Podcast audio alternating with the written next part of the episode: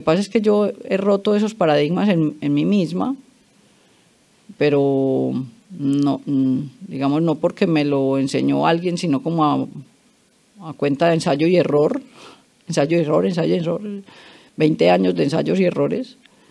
Eh, me he dado cuenta de que es más importante nadar con ganas, con intensidad, con, con mucho compromiso.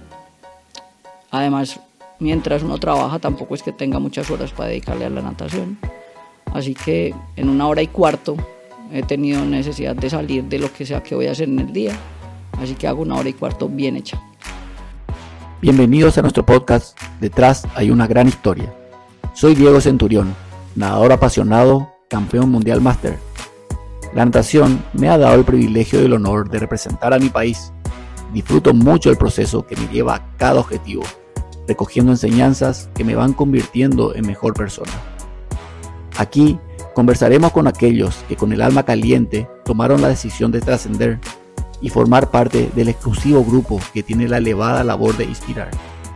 Conoceremos sus emociones, sensaciones, herramientas y aprendizajes que fueron acumulando en el largo recorrido de la conquista de sus sueños. Juntos haremos que los secretos del éxito dejen de ser secretos. Hoy nos visita Diana Duque, embajadora de la natación máster de Latinoamérica, múltiple campeona y recordista sudamericana y panamericana, número uno del ranking mundial y recordista mundial Masters. Ella nos hablará sobre la importancia de romper paradigmas, de los beneficios que te da sentir la vitalidad del deporte y cómo el aprender a soltar cargas le ayudó a superar momentos complicados y a disfrutar cada segundo de la vida. Hoy estoy con una supercampeona, Diana Duque, es colega mía, ingeniera civil, lo que me llena más de orgullo. Qué bueno. Bienvenida nuevamente a, a, tu casa. Ya sé que estás hace varias semanas en Paraguay, pero bienvenida, siempre una alegría tenerte, compartir, aprender y disfrutarte, Diana. Bienvenida a Paraguay. Gracias, corazón. Yo, sí, siempre que llego, de alguna manera sucede que me hacen sentir como si, esté en la, si estuviera en mi casa. Me siento, me siento muy querida acá y eso es lo que eso es lo que es la casa de uno, el lugar en donde uno se siente más querido. Ya voy a llorar. Empecé mal. Sí. No, siempre nos emociona cuando nos juntamos con Diana y nos conocimos medio de casualidad acompañaste a una delegación en un campeonato que habíamos organizado sí. en, en, Asunción y ahí, bueno, la, la amistad quedó. Eh, yo empecé a conocer tu, tu, proyecto y me maravilló la, la pasión que, que, pones. ¿Cómo fue que empezaste esta maravillosa aventura de la natación máster, Diana? Mm, toca decir necesariamente que que esa alegría de empezar la natación máster mmm, a la vez iba ligada a una tristeza grande de haber parado tantos años. Porque solo cuando regresé me di cuenta de todo lo que había perdido, que fueron 12 años de no nadar. Desde los 18 hasta los 30 años fue parada. Y, y cuando regresé a la natación máster me di cuenta de que realmente lo que yo hubiera querido era no haber parado nunca. Y entonces se me volvió una obsesión, como decirle eso a los chicos, a los jóvenes, que no paren, que, que no abandonen la natación nunca, que no, sobre todo que no la abandonen por, por fracasos pequeños, ¿sí? ni grandes, por fracasos, por cosas que ellos consideran fracasos que en realidad no lo son, que son esos aprendizajes que,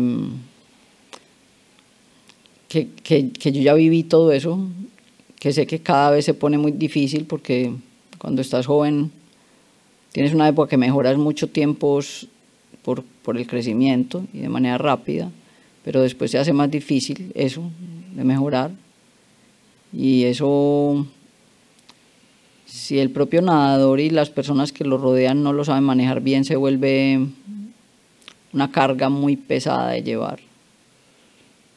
Y, ahí es donde vienen las renuncias.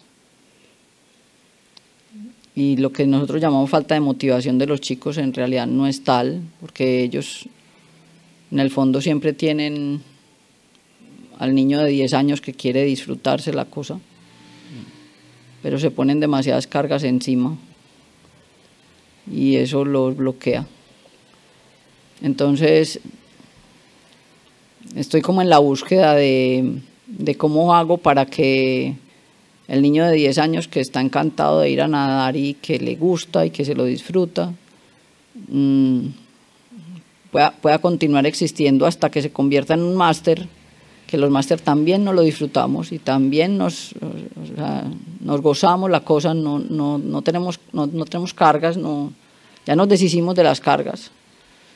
Y entonces, ¿cómo hacemos para empatarlo uno con lo otro sin que por la mitad aparezcan tantas cargas para los chicos?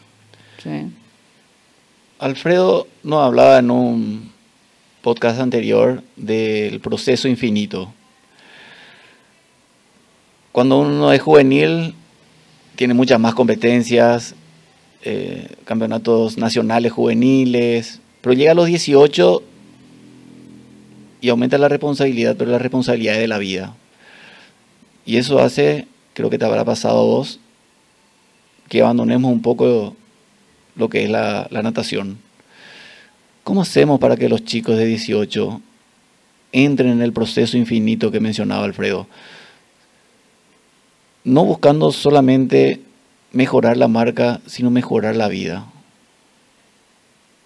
Sí, en, esa, en esa parte de la búsqueda es que estamos ahora. Yo pienso que en Latinoamérica en general, aunque hay algunos países que, que nos llevan ventaja, sabemos que Brasil nos lleva una ventaja grande en eso, eh, como que la educación la separamos mucho del deporte y como que no hacemos una, una sola masa con las dos cosas. Eh, en Estados Unidos sí se hace, se hace una masa con las dos cosas. Y entonces estás con una beca deportiva, pero que te permite estudiar en una buena universidad, o estás en un buen colegio en donde la natación es importante y hace parte de, de tu vida en el colegio. Y, y nosotros en Latinoamérica no hemos podido llegar allá, no hemos podido llegar a que los colegios y las universidades tengan el deporte dentro de sus currículums. Y creo que es una meta que nos deberíamos poner lo más, lo más rápido posible. Mm, porque los chicos en la universidad sí les queda el tiempo. Más, más a mí lo que me tocó era una desmotivación de que en la época nuestra había paradigmas que decían que si a los 18 ya no eras campeón mundial, ya no ibas a ser. Y entonces se te acabó el camino y quítate que vienen los de atrás. Ahora ya está súper demostrado que a los 18 años apenas empieza la carrera deportiva, en la realidad está empezando, que los grandes nadadores que hay en el mundo hoy, muchos tienen más de 30 años y, y de las chicas, las grandes, grandes nadadoras están casi rozando los 30 ya también. Y entonces estamos hablando de que de que desde los 18 para adelante lo que hay es un mundo de cosas por hacer. Y que se puede seguir estudiando en la universidad y haciendo la natación, también a nivel competitivo. Además porque también cada vez estamos descubriendo que para tener un buen nivel en competencias no hay que nadar un mundo de metros, no hay que hacer seis horas diarias de natación, no se necesita. El aeróbico de los chicos deberían ganárselo entre los 13 y los 17 años, que es donde sí hay que meter más metros para ganarse ese aeróbico. Y después de eso se convierte mucho en trabajo de intensidad, que es lo que estábamos hablando ahora. Y entonces tampoco se necesita tanto tiempo. ¿Sí? Yo, lo que pasa es que yo he roto esos paradigmas en, en mí misma, pero no, mm, digamos, no porque me lo enseñó alguien, sino como a cuenta de ensayo y error, ensayo y error, ensayo y error, 20 años de ensayos y errores, eh, me he dado cuenta de que es más importante nadar con ganas, con intensidad, con, con mucho compromiso. Además, mientras uno trabaja, tampoco es que tenga muchas horas para dedicarle a la natación. Así que en una hora y cuarto he tenido necesidad de salir de lo que sea que voy a hacer en el día. Así que hago una hora y cuarto bien hecha. Eh, dijiste que rompiste paradigmas, descubriste que nadar con ganas, con compromiso. Cuando volviste a la natación máster a los 30 años, en el proceso fuiste descubriendo tu propósito. Sí, claro, porque cuando llegué realmente no llegué con un propósito de, de hacer natación competitiva, sino más como por salud, por salud física y mental, que además de eso, eh, sí, sí, tuve siempre la claridad mientras estuve en la universidad que ya no competía, de que la natación para mí era una ayuda mental. Entonces yo terminaba mis exámenes siempre cada trimestre y me iba ese día a nadar obligatoriamente después del último examen, porque si no la cabeza me iba a explotar. Yo necesitaba, o sea, necesitaba el agua para estar con la cabeza calmada. Y eso siempre lo tuve claro. Entonces a los 30 también fue más como la búsqueda de una paz y también de salud, porque ya como que a los 30 me sentía súper viejita. La mayoría le pasa eso y después te das cuenta que... Sí, a los 30 me sentía súper viejita que ya era como que, no, ay, no puedo subir las escaleras sin cansarme. Y entonces, y, y, realmente el estado físico, cuando has tenido muy buen estado físico en la juventud y lo pierdes, sientes como que el mundo se te vino encima. Y, y, volver a arrancar y volver a hacer deporte te empieza a dar una vitalidad y una cosa que, que ya ahorita yo digo que tengo 15, ya, ya está, me los puse. Em, es diferente, es diferente. La vida entera se le vuelve a uno muy distinta cuando tienes la vitalidad del deporte. Mm, y también la cabeza se vuelve muy distinta porque encuentras una paz que no la encuentras en la piscina. Y entonces, bueno, de a, de a poco empecé a darme cuenta de que de que había cosas distintas en la natación, que yo quería intentarlas, que quería ver qué pasaba, que ya mm, la técnica era súper diferente, empecé por la técnica, cambiando mucho de mi técnica, de la técnica de, de, la nuestra de hace años, de todos los estilos, y mm, después cosas de circunstancias de la vida personal me di cuenta de que la cabeza era súper importante, que no le, yo no le había prestado suficiente atención al tema mental, mm, de que cualquier cosa que, que te tires al agua cargando te pesa más que si tuvieras un yunque amarrado de un pie. Entonces, que no te, que no te puedes tirar al agua cargando cosas ni, ni expectativas de la propia natación, pero ni tampoco problemas personales, ni tampoco temas de pareja, ni temas del trabajo. O sea, literalmente tienes que desnudarte antes de tirarte al agua y dejar todo ahí. ¿sí? Y tratar de tener todas tus cosas en paz porque también quitarse las cosas así sin más ni más al borde de la piscina no es tan fácil. Entonces hay que, con tiempo, con el tiempo hay que ir procesando las cosas y entendiendo que, que la vida es cortica, que hay que disfrutarla cada minuto, que, que no sirve cargarse con esas cosas, no solo para nadar, sino para la vida misma, no sirve cargarse con esas cosas. Y uno mientras más liberado esté de todo eso, es, la vida se le vuelve otra cosa, ¿sí? porque te disfrutas todo, hasta lo malo te lo disfrutas. ¿Sí? hasta lo más malo te lo disfrutas. Y este año también, digamos, después de hacer todo ese recorrido, yo, yo digo que el 80%, a la hora de la competencia, el 80% es la cabeza. Eh, he, querido pensar que otras personas piensan lo mismo y he estado como, como que hablando el tema con deportistas de alto nivel y he encontrado una coincidencia en eso, en varias personas. Entonces me he dado cuenta que no estoy tan loca del todo. Y, y entonces el trabajo mental es, es, desde que entrenas, se entrena la cabeza. Y cuando no estás entrenando, también estás entrenando la cabeza. Y cuando estás compitiendo, con mayor razón, la cabeza tiene que estar súper clara.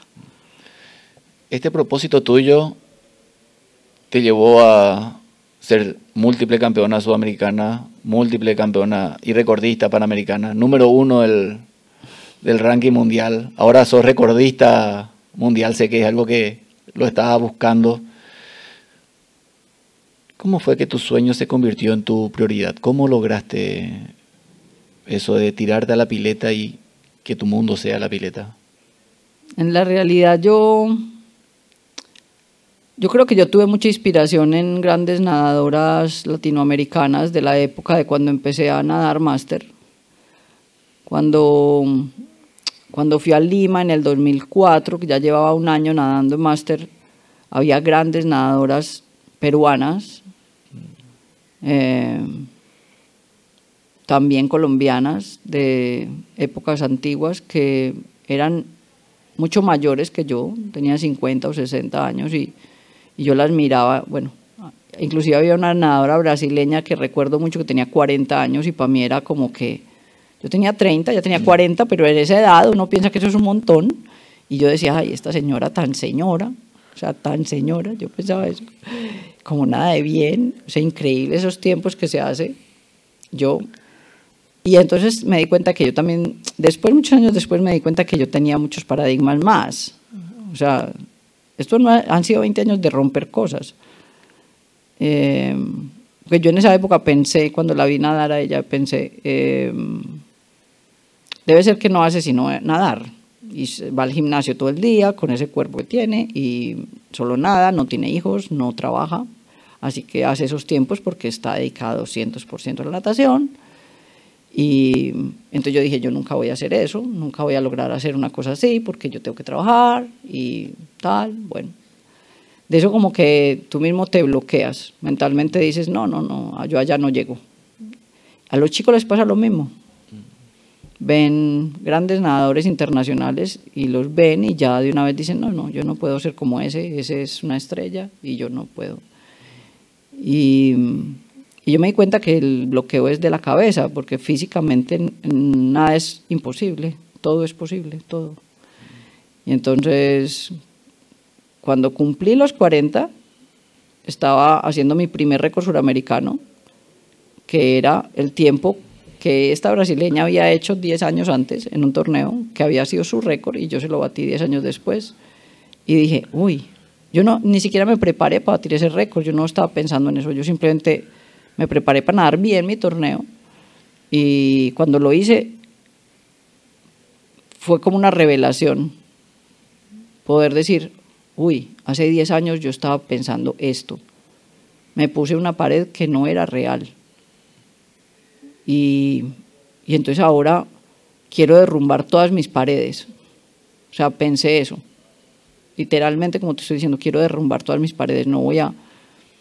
Porque porque a los 40 ya estás pensando que, que cómo vas a hacer los mejores tiempos de tu vida a los 40 años, que eso es imposible. Y yo hice en seis pruebas los seis mejores tiempos de mi vida ese suramericano de Manaus. Y entonces dije, mm, no quiero seguirme poniendo barreras mentales. Cuando el cuerpo ya literalmente no pueda hacer la cosa, entonces que no la haga, pero que no sea mi cabeza la que, la que bloquee la posibilidad de hacer. El año pasado, con 49 años, hice mi mejor tiempo de 400 combinado de la vida. Y entonces han pasado nueve años desde eso y yo sigo mejorando tiempos y no sé cómo lo hago, pero es que la cabeza ya no quiere decir que no. La cabeza quiere decir hágale, ¿cierto? Vamos a seguirle haciendo. Y el cuerpo a veces, a veces responde y salen cosas maravillosas. No ha sido fácil. Este año no fue fácil ya terminamos el año, ya estamos en 2023, digamos que ya superamos el 2022, pero no fue fácil. Empecé los primeros meses del año muy enferma, con varias cosas que, me enfermaron mucho, que no sabíamos qué eran ni siquiera. Yo no era capaz de levantarme de la cama, ni siquiera a hacerme algo de comer para mí misma. Así que me tuve que ir a vivir a la casa de mis padres, literalmente como casi desahuciada, muy mal y me demoré como tres meses en que me encontraran lo que tenía y pudieran darme las medicinas que necesitaba para estar más normal, para, retomar mi vida un poco más normal. Cuando finalmente me sentí un poco mejor para regresar al agua, ya faltaban 15 días para el Panamericano de Medellín. Y, y entonces yo simplemente agradecí que estaba viva para poder nadarlo. Y, aprendí una cosa maravillosa de eso, y es que cuando estás parado en el taco, en vez de estar pensando que te salga bien, o que hagas tu mejor tiempo, o que le ganes a alguien, deberías simplemente agradecer estar ahí. ¿sí? Entonces, todas las demás cosas que, te, que tienes de expectativas o que te cargan, se desaparecen y logras nadar unas cosas maravillosas sin cargar con nada. Y entonces ahora ya, ahora ya que logré seis meses buenos de entrenamiento después de eso para irme a Río, no para irme a Río, no para venirme acá y para ir a República Dominicana ahorita, a finales del año, logré seis meses que no fueron tan decentes, pero un poco mejores de entrenamiento. Simplemente me estoy tirando a la piscina diciendo que salga lo que tenga que salir. ¿Sí? Que no me cargo con nada, que estoy feliz de estar viva, de poder estar haciendo esto, que estoy feliz de haber podido estos seis meses nadar un poco más decente. Y entonces me tiro a nadar en República Dominicana y hago cinco récords suramericanos en cinco pruebas que me tiré. No porque Eh. estuviera entrenando muy bien, sino porque la cabeza estaba súper tranquila y estaba súper motivada. Y lo que más me ha motivado este año también ha sido que he empezado, bueno, dentro de los temas de la enfermedad, además, mm, decidí retirarme de mi trabajo normal porque había mucha presión y en parte sentía que eso era lo que me tenía enferma. Y me dediqué a trabajar un poco en natación con los máster y con algunos juveniles. Y los chicos me motivan demasiado. Mm, pienso que en Latinoamérica y especialmente en Colombia todavía nos falta abrir algunas puertas de que los chicos se la crean que sí pueden nadar a, a nivel de medallista mundial o olímpico, les falta creerse eso. Y mm, entonces yo ando con ese sueño, que lo tenía desde hace mucho tiempo, de poder ser partícipe un poco como de ese crecimiento de los jóvenes, no de enseñarles a nadar. Hay personas que dicen, ella no es entrenadora. Y entonces yo digo, no, es que yo no soy entrenadora. Pueden decir eso tranquilos, que yo estoy tranquila porque yo no soy eso. Yo soy otra cosa. ¿sí? Es, no es enseñarles a nadar, es enseñarles a, vivir la natación, que es diferente. Y como decíamos ahorita, vivirla en las 24 horas del día, no cuando te tiras a la piscina, sino a disfrutártela todo el tiempo y a que todo el tiempo tengas un compromiso con la natación y una pasión por la natación, que cada cosa que hagas en el día la hagas pensando en esa pasión y en ese compromiso que tienes. Y aunque obviamente tienes que cumplir con otro mundo de responsabilidades, así sea que estudies o que trabajes, pero, pero que la vida misma esté alrededor de ese objetivo y sí se puede cumplir. Pero, pero se necesita que los chicos de ahora entiendan eso, que es una cosa más global, que no es ir a, que no, sobre todo que no es ir a cumplir con lo que el entrenador me dice que tengo que hacer en el agua. No, es qué es realmente lo que a mí me sirve dentro de mi entrenamiento. Inclusive cuando se tiran al agua, no tienen la claridad de qué es lo que les sirve hacer. ¿sí? Entonces el propio entrenamiento, que es la cosa que supuestamente tienen más clara de que es importante, no la hacen bien. ¿sí? No la hacen bien, solo hacen lo que el entrenador diga como por cumplir y por estar dentro de un carril donde rotan muchos. Y ese no es el objeto. Ya, tú y yo lo sabemos, Sí. que ese no es el objeto. El objeto cuando te tiras al agua es que tienes que que cada brazada cuente y que, y, que, y que haya retos en cada piscina que hagas y que cumplas con las intensidades que estás programado para trabajar y que, y que retes a la mente a hacer cosas que la mente te ha dicho que jamás sería capaz de hacer eso. Y entonces, bueno, y entonces ayer, por ejemplo, me dio una locura de tirarme con algunos chicos a, nadar mariposa, muchos cienes de mariposa. Y entonces uno de los chicos me dijo, no, es que, es que tú siempre haces eso, a ti sale bien porque tú haces eso. Y entonces yo pensé, no, yo no hago cienes de mariposa nunca. Estoy, intentando, estoy haciendo una cosa que es un reto para mí y a ver hasta dónde puedo llegar, porque no sé ni siquiera qué va a salir de esto, pero y puede que y puede que hacer esos cienes de mariposa ni siquiera era un objetivo de intensidad, sino que era un objetivo más como de aguante, como si yo quisiera nadar un 5000 en mariposa que no lo voy a hacer, pero entonces a lo mejor ni siquiera estaba entrenando mi cuerpo porque no era eso lo que estaba entrenando en esa serie. Era solo la cabeza. Era solo la cabeza de decir, vamos a ver hasta dónde soy capaz de llegar, hasta dónde mi cabeza aguanta. ¿Sí? Y que ellos entendieran que para ellos también era eso, era un reto a ver hasta dónde la cabeza aguanta. Entonces hay cosas distintas que se hacen en el entrenamiento, que, que yo he querido es enseñarles esas cosas, que entrenen distinto y que vivan distinto y que se disfruten la natación distinto y que lo hagan solo si tienen la pasión de hacerlo y si no, mejor que no lo hagan. Porque hay otras cosas en la vida que se pueden hacer, no ser nadador no es obligatorio, es voluntario. Hay que hacerlo si uno siente que esa cosa lo llama. Y a mí el agua me llama todos los días. Yo digo en chiste que se me secan las escamas si estoy muchos días sin nadar. Si estoy un día sin nadar, se me secan las escamas.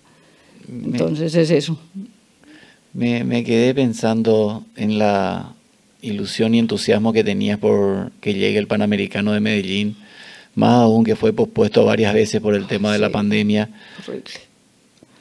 Me contar lo que viviste los meses, los meses anteriores, eh, cómo tu fortaleza te repuso y, y, pudiste disfrutar de lo que fue el, el Panamericano. Me hizo acordar el consejo que me diste, eso es lo lindo de haberte conocido, que siempre voy aprendiendo de vos. En el Mundial de Corea, luego de nadar los 50 libres que no tuve el resultado esperado, lo primero que me había dicho Diego, vos no disfrutaste la carrera, vos no te diste cuenta de dónde estabas. Mañana cuando nades el relevo, lo primero que haces es mirar dónde estás y disfrutar dónde llegaste. Y por suerte te hice caso, porque yo no soy hacerle caso a la gente, soy un poco caprichoso. Y, y nadé mi mejor carrera hasta el momento. Ahí. Nosotros tenemos la fortuna de tenerte en Paraguay Master.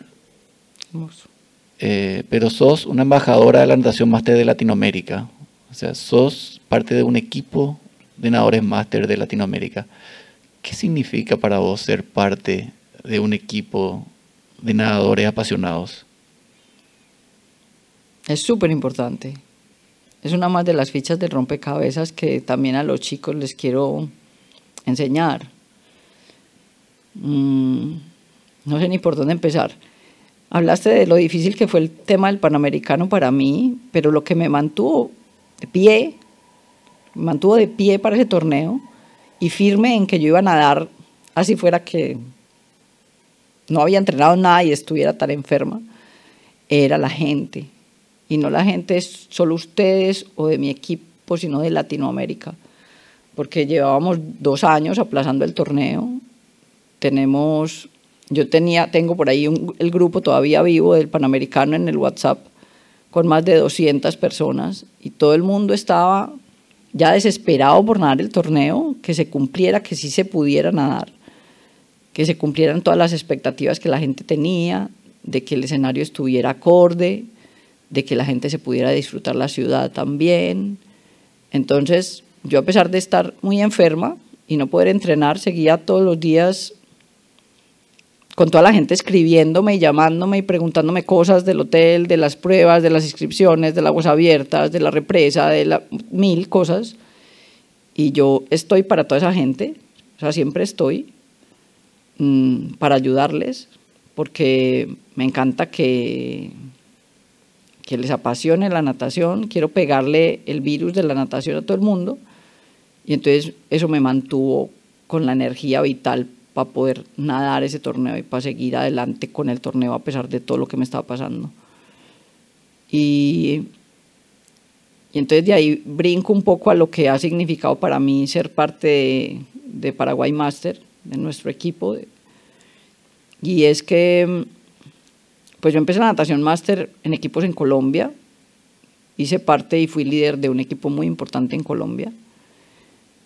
Y por muchas razones del destino que se juntaron, terminé tomando la decisión de ir a Buenos Aires a competir con ustedes, ¿sí? a ser parte del equipo en Buenos Aires con ustedes. Y me di cuenta de que habían otras personas tan empeliculadas como yo, que eran ustedes.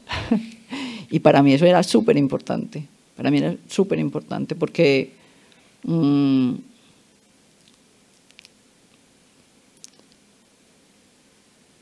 eso se contagia, es una cosa que se pega. ¿sí?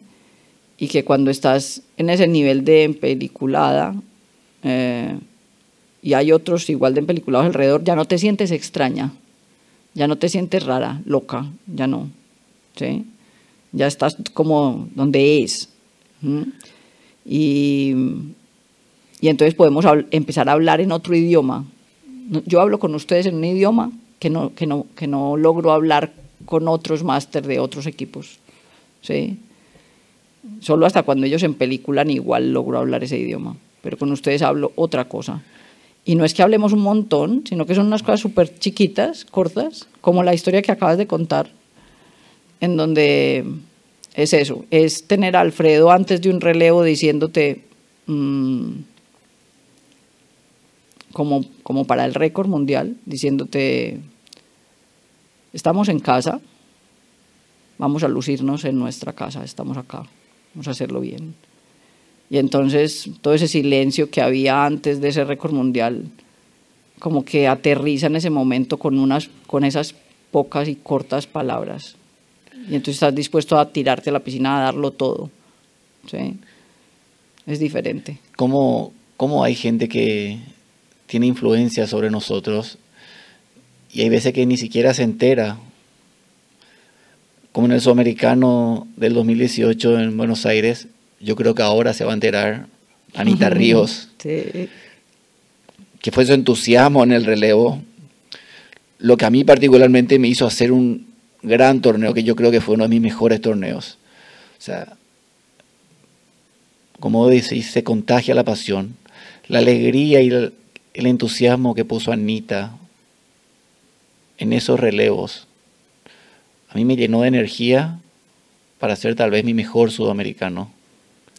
Sí, es, es una cosa que funciona en doble vía, porque también la emoción de ella y de otros miembros del equipo era poder participar contigo en un relevo. ¿sí? Entonces, tú les estás dando algo que ni sabes que les estás dando y ellos te regresan esa energía. ¿sí? se vuelve una cosa que como va en dos direcciones se vuelve infinita. ¿sí? No para de pasar. Y con ustedes me pasa eso. Entonces, este año, a pesar de todas las cosas horribles que han pasado, eh, de lo poco que yo he entrenado. Eh, mi cabeza sigue diciéndome que tengo que ponerme retos nuevos. Desde esa vez, en el 2012, que hice mi primer récord suramericano, me pongo retos nuevos y ya entendí que ponerse un reto nuevo adelante es indispensable para el camino infinito del que habla Alfredo porque si no tenés una cosa adelante que te esté moviendo todos los días, entonces te perdés. Es una guía. Lo que tenés allá adelante es una cosa que te guía hacia dónde vas. Y entonces en alguna época fue escribir en el celular todos los días, soy campeona panamericana. Entonces en el Notes, todos los días, soy campeona panamericana, soy campeona panamericana. Y entonces mi hija yo creo que, que me veía haciendo eso y decía, está loca, ¿cierto? que además la cosa era por allá muy lejos, o sea, yo la sentía que era muy lejos, pero no importaba, estaba por allá. Y de pronto me tardé tres años en ser campeona panamericana y entonces me di cuenta que tres años no era tanto y entonces pongámonos otro letrero diferente y entonces empezar a repetir, soy campeona mundial y pues porque que ya, que qué más, qué más otra cosa quedaba por el camino. Y, y entonces mi primer top 1 del mundo fue como en el 2018, o sea que pasaron otros tres años.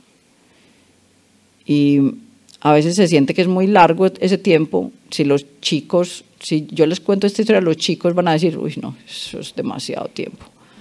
Va a ponerse una meta y uno tener que hacerle tres años hasta por allá, no, muy largo.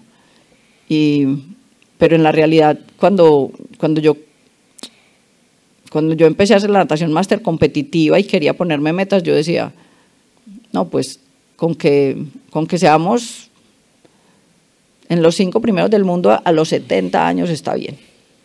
Mm. O sea, una cosa por allá lejos y que, que, no me sienta presionada, sino que sea una cosa que yo me la sueñe por allá lejos. Y entonces, al final llegué antes de los 70 y entonces me siento muy satisfecha. Pero lo que quiero decir con eso es que no, que no hay que apresurar las metas, no hay que, no hay que querer que las cosas sean ya.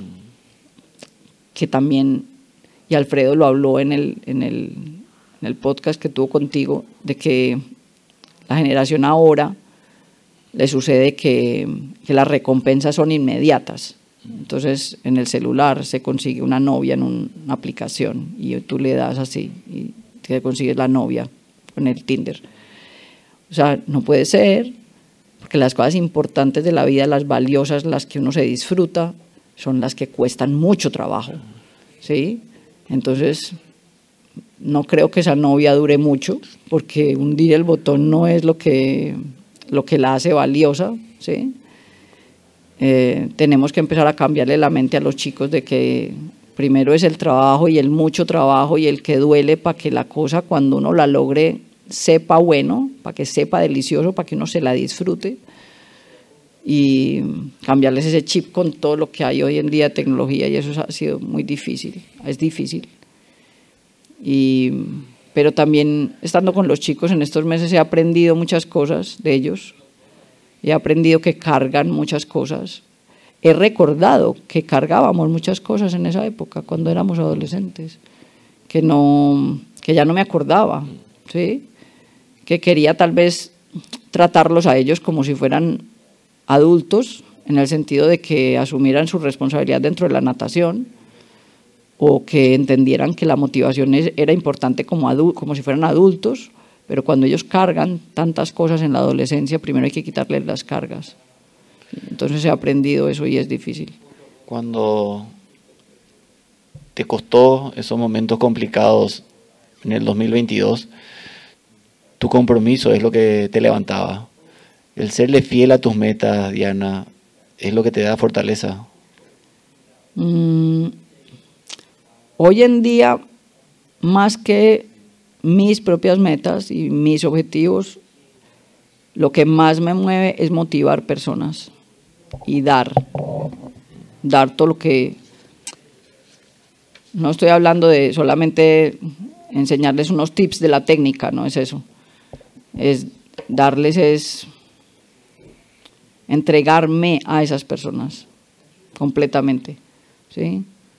Casi para que, casi como que pudieran leer, leer mi alma para aprender algo de eso, ¿sí? Aprender de todo lo que me ha pasado, de lo que he vivido, de lo que he sentido, de las cosas que hago en el agua, de lo que hago por fuera del agua. Y entonces ver que hay chicos que se motivan con esas cosas que yo les puedo enseñar, eso es lo que me mantiene a mí viva hoy. Hasta aquí la primera parte de nuestra charla con Diana Duque.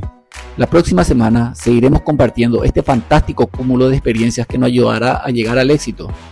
Si después de escuchar este podcast terminas tan emocionado como yo, puedes darle me gusta, suscribirte y compartirlo con aquellos amigos que busquen trascender te invito también a seguir mi cuenta de Instagram. Puedes encontrarme como arroba Diego Centurión Natación o visitar mi sitio web diegocenturión.com, donde encontrarás tips y herramientas que puedan acercarte a tu objetivo. Un fuerte abrazo a todos y a seguir con ganas. Nos vemos pronto.